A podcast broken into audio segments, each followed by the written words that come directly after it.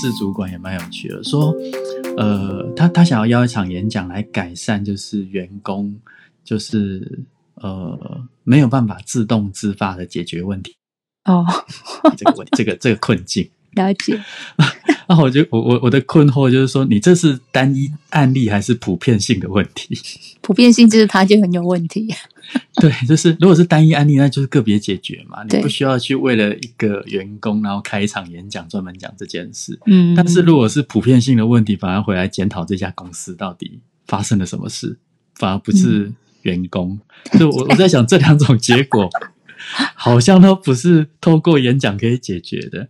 对，嗯可是可是我会发现，现在企业有很多的很多的期待，好像就觉得呃，演讲的讲师好像是万能的，进去设定一个主题之后，好像就可以解决这个企业根深蒂固的某些长久的问题，这样。那你认识这个人事主管，他的情境比较像是他在什么样的场合跟，比如说就只是很轻松的聊一聊，呃，提到他的困扰，还是说因为他参加你某一个主题呀、什么的，然后会后有一些互动？我是蛮好奇他他他是没有，他就是很在什么样的情境？很认真的来电邀请一场演讲。那你之前应该是有讲过什么主题哦？不然欸我我是讲过人际沟通啦，哦但是因为我给他的我给他的讲稿，他觉得说这个东西太一般，就是、嗯呃没有贴近他真正想要解决的问题，所以我们今天才又进一步的去去对焦，后来才发现他、他要处理的那个状况，让我有点不知道该怎么办，所以我想听众有问几个啊？他的听众三三二三十个吧。都是主管吗？哎，不，员工员工，他要他要处理的是员工，就是没有办法主主动解决解决问题跟做决定。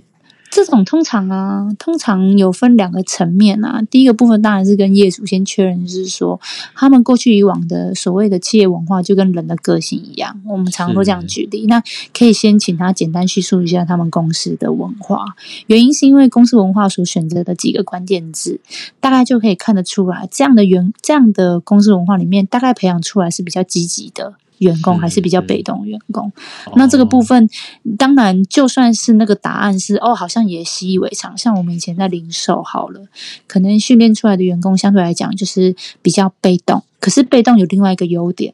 高度的服从，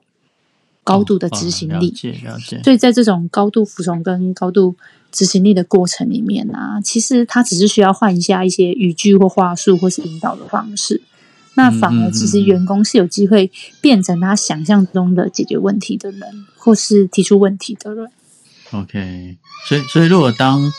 哎呀，我们家的梅梅在哭了，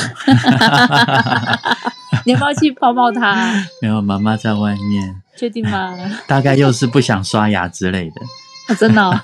小朋友对牙刷很抗拒，对不对？对，而且我们家小朋友就只想刷下面，不喜欢刷上面。真的，诶我觉得小朋友真的是一个好。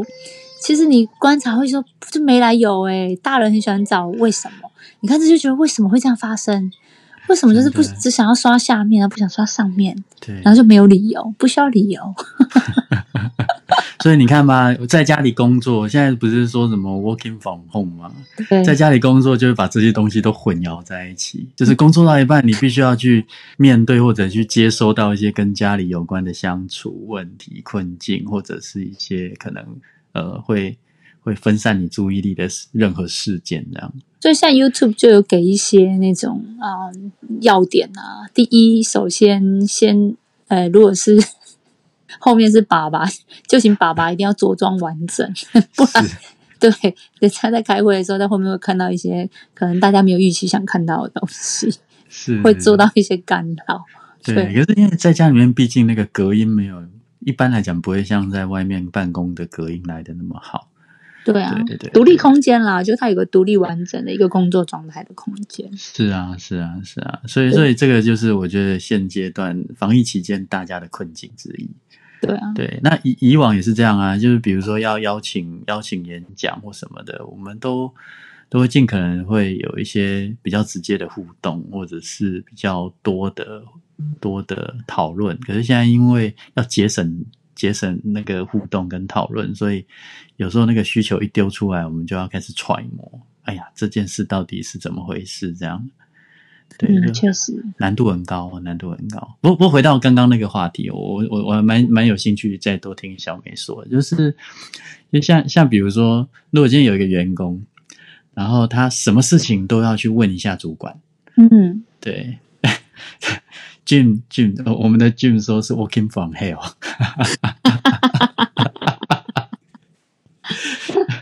这好像现场直播还有口好口音这样。对啊，就还可以看人家提问问题哈。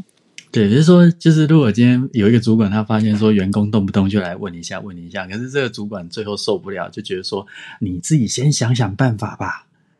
所以他突然间会很想要希望他的员工可以在处理自己的问题的时候，自己想办法先解决，但是不知道该怎么去训练他们有这个精神。确实有一些有一些沟通的技巧，那个技巧你也可以把它想象成，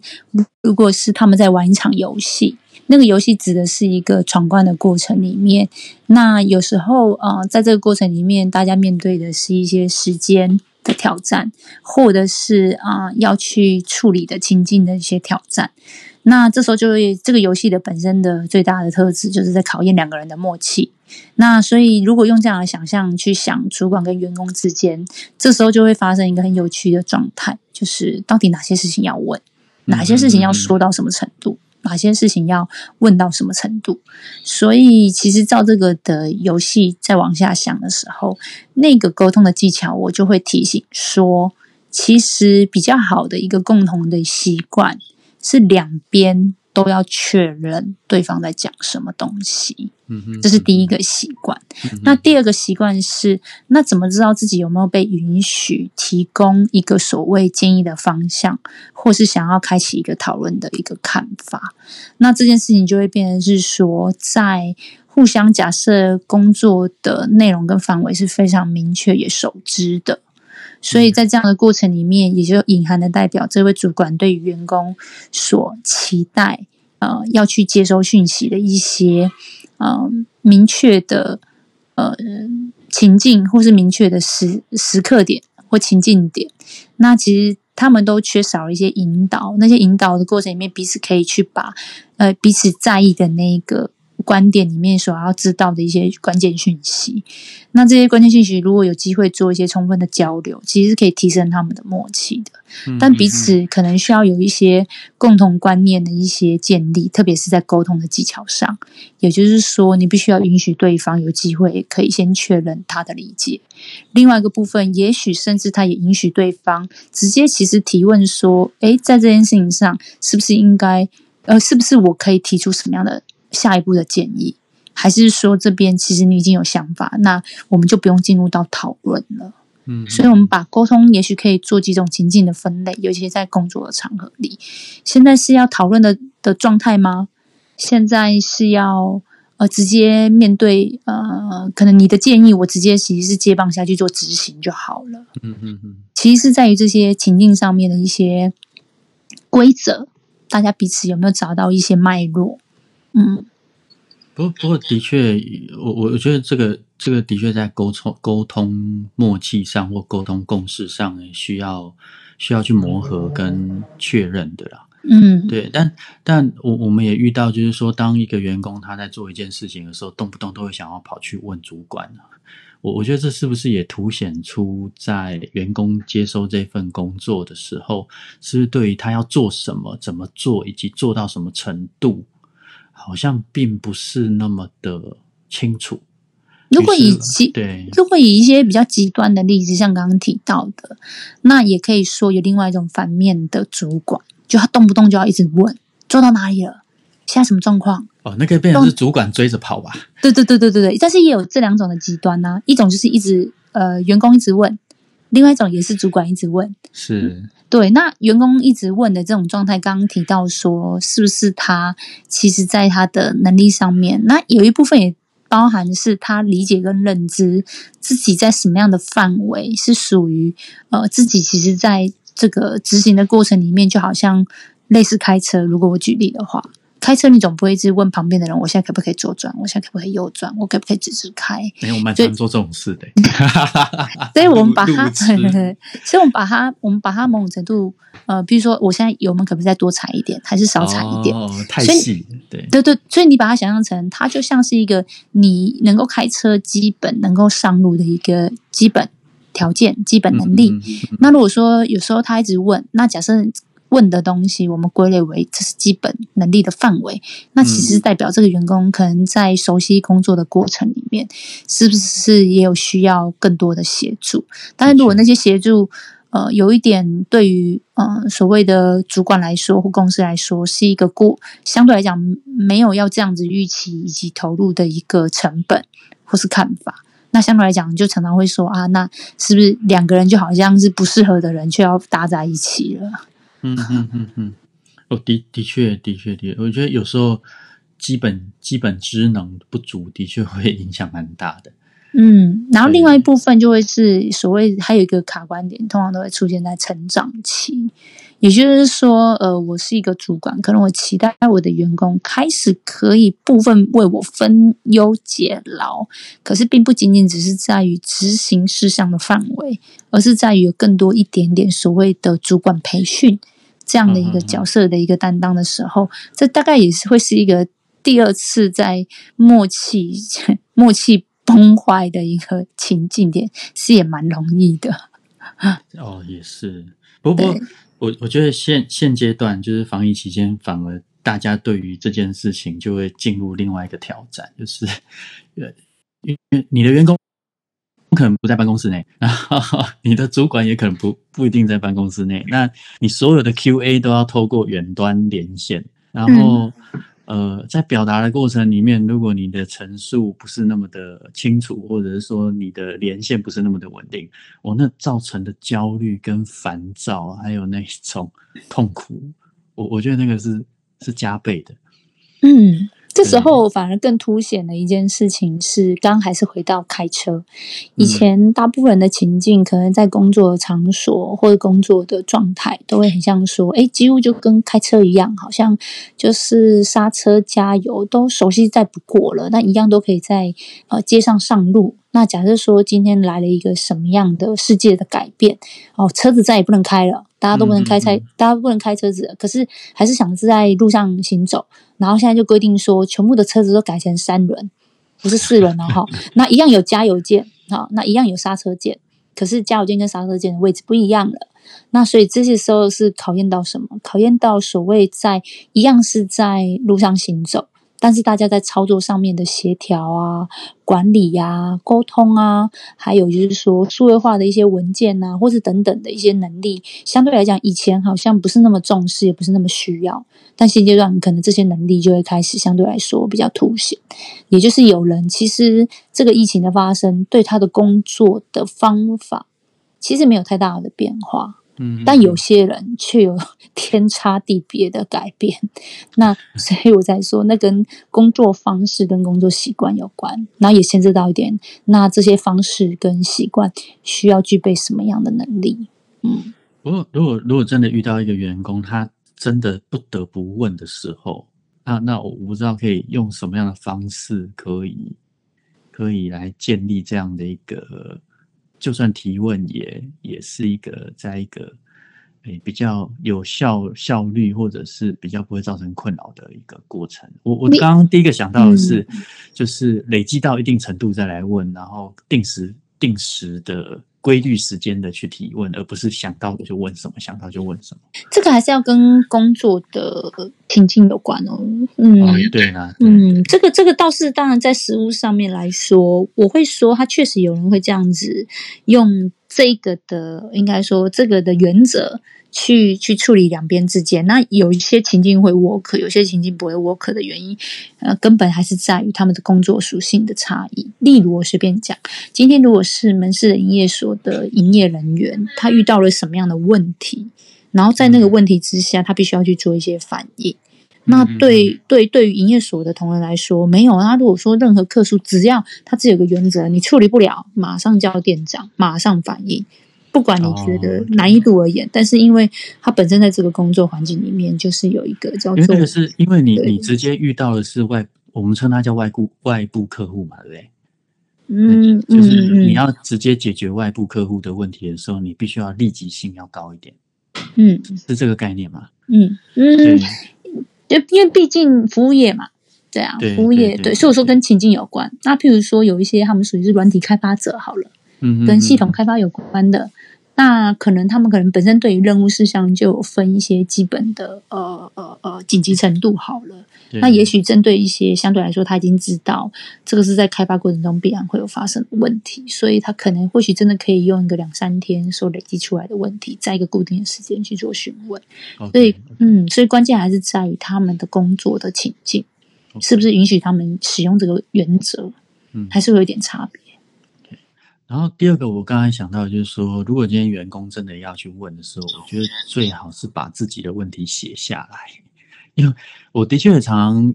听到，就是说，呃，当员工来问问题的时候，他不知道自己要问的是什么，他自己连形容自己的问题都不是那么的清楚的时候，反而会让那个被问的主管或被问的同事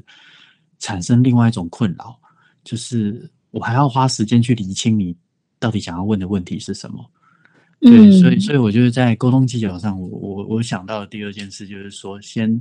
把你的问题理清楚，然后甚至把它给写下来，或者把它给写清楚，再去问。也也许在写的过程里面，你也在去思考这个问题的本身到底是怎么回事。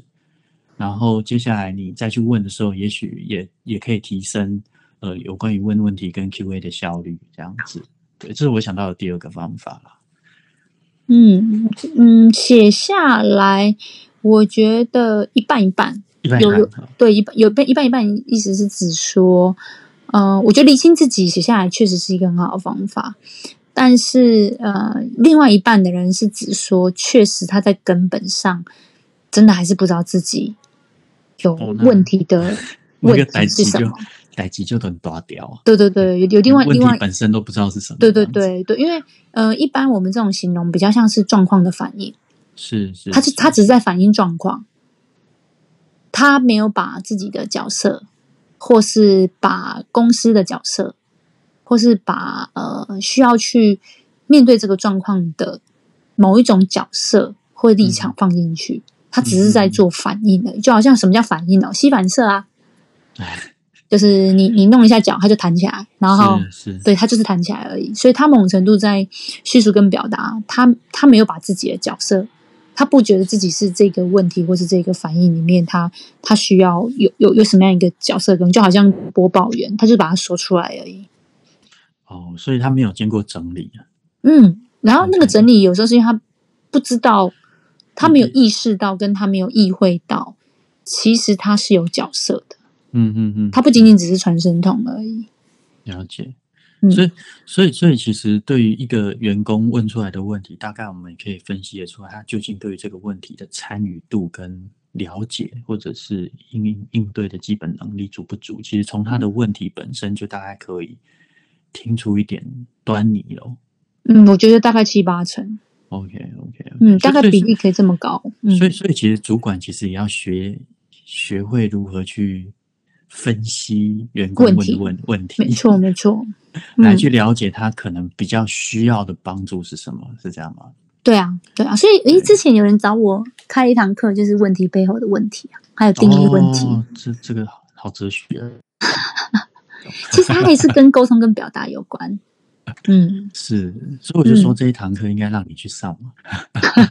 这是一个意外的邀请，我愿意接受挑战。在疫情有啊有啊，我我有我有推荐你的，我有推推荐你。如果如果你同意的话，我试一下把你的联联络资讯转给他。了解了解，好啊好啊，感谢感谢。但是疫情的温暖就是这样，对啊，疫情的温暖就是这样来的。对，彼此关心互相帮忙。对彼此关心之余，然后你就有机会有一些不一样的可能性，也在这个疫情中，也许有机会发生。的确的确。那诶，那那小美，你最近在家除了工作都在干嘛？嗯，哦，刚刚有提到我们家人的餐厅嘛，啊影响很大家。人开餐厅，影响对生意影响不小哦。我是很大很大，那所以因为他们也是内用为主，所以这段时间就是，嗯，想办法帮他们一起数位化。啊，什么什么意思？数位化意思是说，过去可能我们只是需要嗯比较专注的餐厅，就是把餐点啊，然后因为做在地的经营，所以基本上在地的客群客情的一些经营，那嗯嗯，但是你疫情就代表说大家不能进来了，但是你有很多的呃过去的一些呃嗯营运的预估，你可能本来每天都在备料啊，那你这些备料的餐点，接下来要怎么样提供出去，你可能就需要转换一些方法。那那个转换方法过程里面，就代表你已经从原本内用的生意，可能要做成卖产品的嗯餐厅了。嗯那这件事情变成是说，卖东西跟做餐给人家吃，可能相对应要去沟通，要去提供一个贩售的管道。尤其又在疫情的期间，所以就要给大家一个比较便利的方式。那可能是 Line at 啊，可能是官方账号啊，可能是某一种、嗯嗯嗯嗯呃什么样的推广的啊平台，对对对，然后瞬间好像就要跟这些东西对接，不然东西 你准备好了，也没有路过的人，也没有进来的客人。对对对传统传统的产业的确是一个蛮大的挑战的。超级大，而且现现场的人手所投入的人员，基本上也都是现场工作者为主啊。你平常会划社群，那是一件事；你会后面做一些系统的设定跟呃这些所谓呃数位上面管道的一些了解跟操作，那那真的是两件事。的的确的确，对啊，哇，不容易不容易。对，所以你你在家 还也还在帮家人做兼兼着工作，这样还是在工作。就赶快帮他们救火啊，不然他们上次也也直接变那个投放广告的小编，帮他们投放一些广告增加一些曝光度啊，这样子。那那那那我相信你还是很忙碌。这也蛮想要耍飞去看剧，但是加减啦，但是好像要先帮我们把一些，因为他们毕竟也会紧张嘛，会焦虑嘛。那那个紧张跟焦虑，人总是如果你有另外一个重心，好像可以开始做一些什么准备。所以我们预计就要开始推出那种在家吃的料理包，对不对？哇哦，是哦。对啊，对啊，你说你说微波的那一种吗？呃，有时候甚至是直接加热，对，一种是微波啊，一种是可能是呃放在锅子里面自己直接开火加热，也有可能，或是简单煎一煎，也有可能，就等于它是已经调理好的东西这样子，然后大家做很很简单的一两个方式跟步骤，没有太多的呃下厨的经验，可是也可以让东西变得很好吃，这样。哦，你说到这个，我就突然想到，最近一群人就是在脸书上一直分享讲他们做了什么菜。啊，对啊，真的，这大概是你在 社群上面最常看啊，早餐也要看，午餐也要看，晚餐也要看，就就是生怕自己做的菜没人看到一样。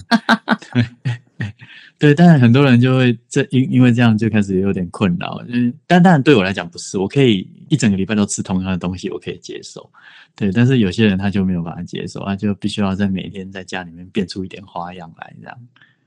而且那种也是一种以前可能生活感、仪式感的东西，是靠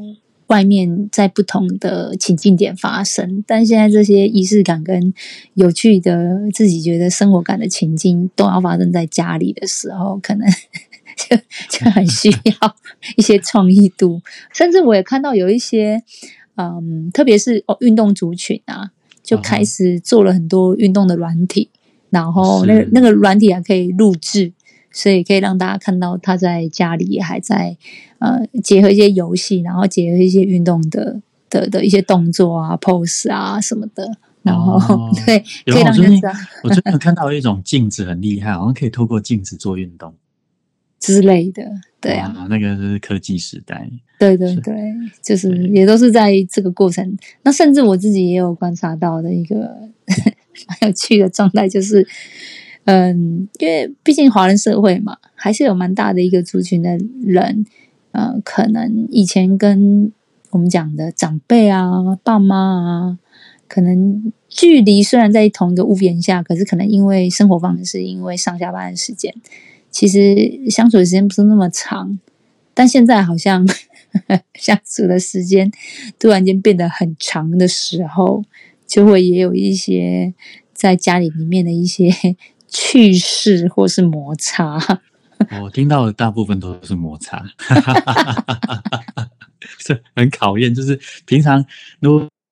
真的不开心的时候，就可以往外跑。躲起来，对，或上班啊，就是或是他回家的时候，啊他已经跟他的生活习惯是有达到某一种平衡，你知道吗？有一种默契。对，但现在这个默契跟平衡突然间待在家都不知知道要讲什么了，对对对，可以讲的都讲光光了，然后甚至也许就是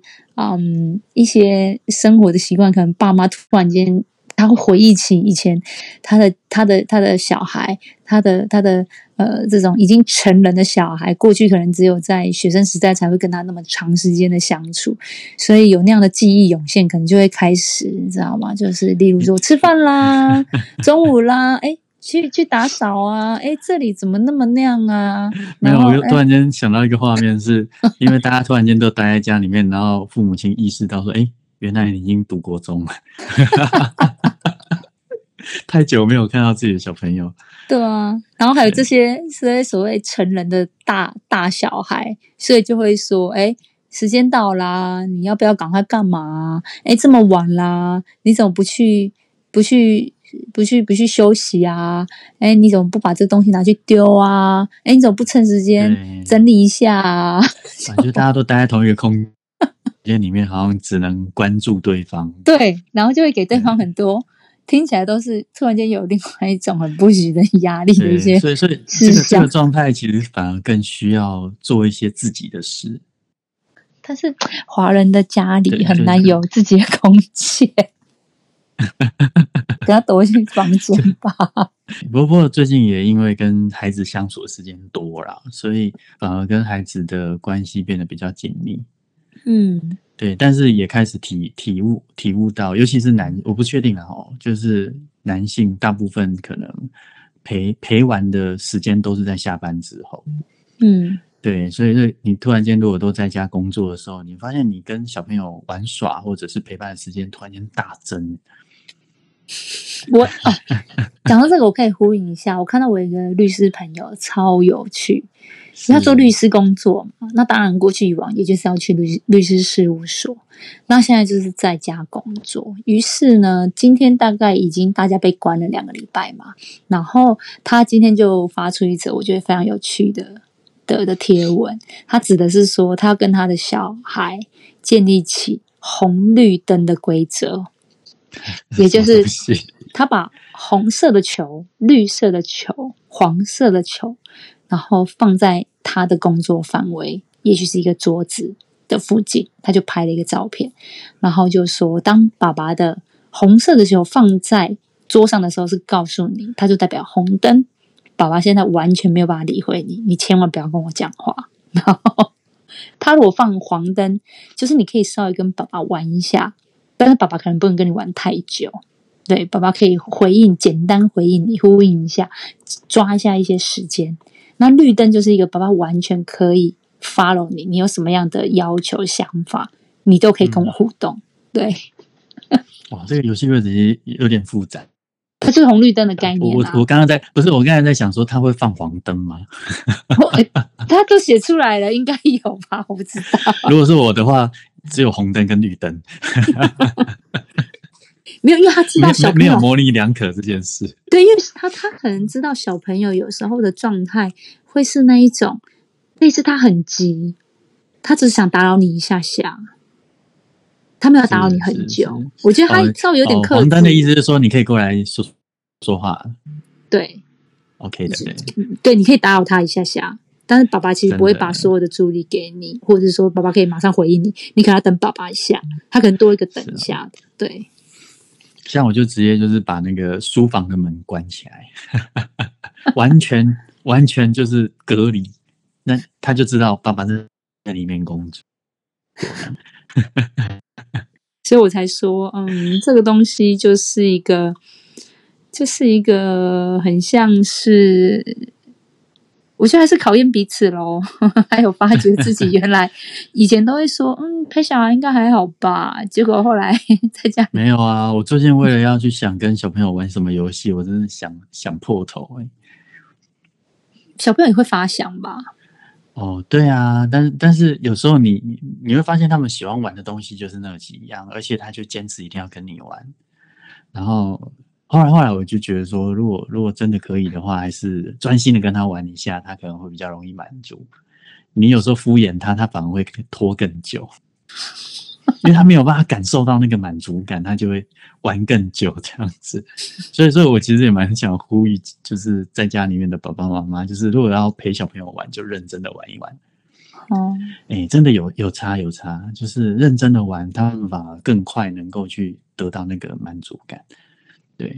那我最近也在写一些文章，在谈说怎么结束游戏这件事，因为后来发现小朋友有时候没有办法结束。我我回忆起我小时候，我觉得确实啊，要说什么样的体力，因为小时候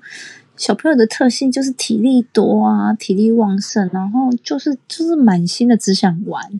那如果说加上个性是比较外向的时候，其实真的是好像都那个对时间感哦，没有没有没有没有深刻的感觉。你说体力的消逝，好像也没有特别的感觉。所以我觉得你说要怎么停哦，好像。可能可能还是要某种某种规则吧。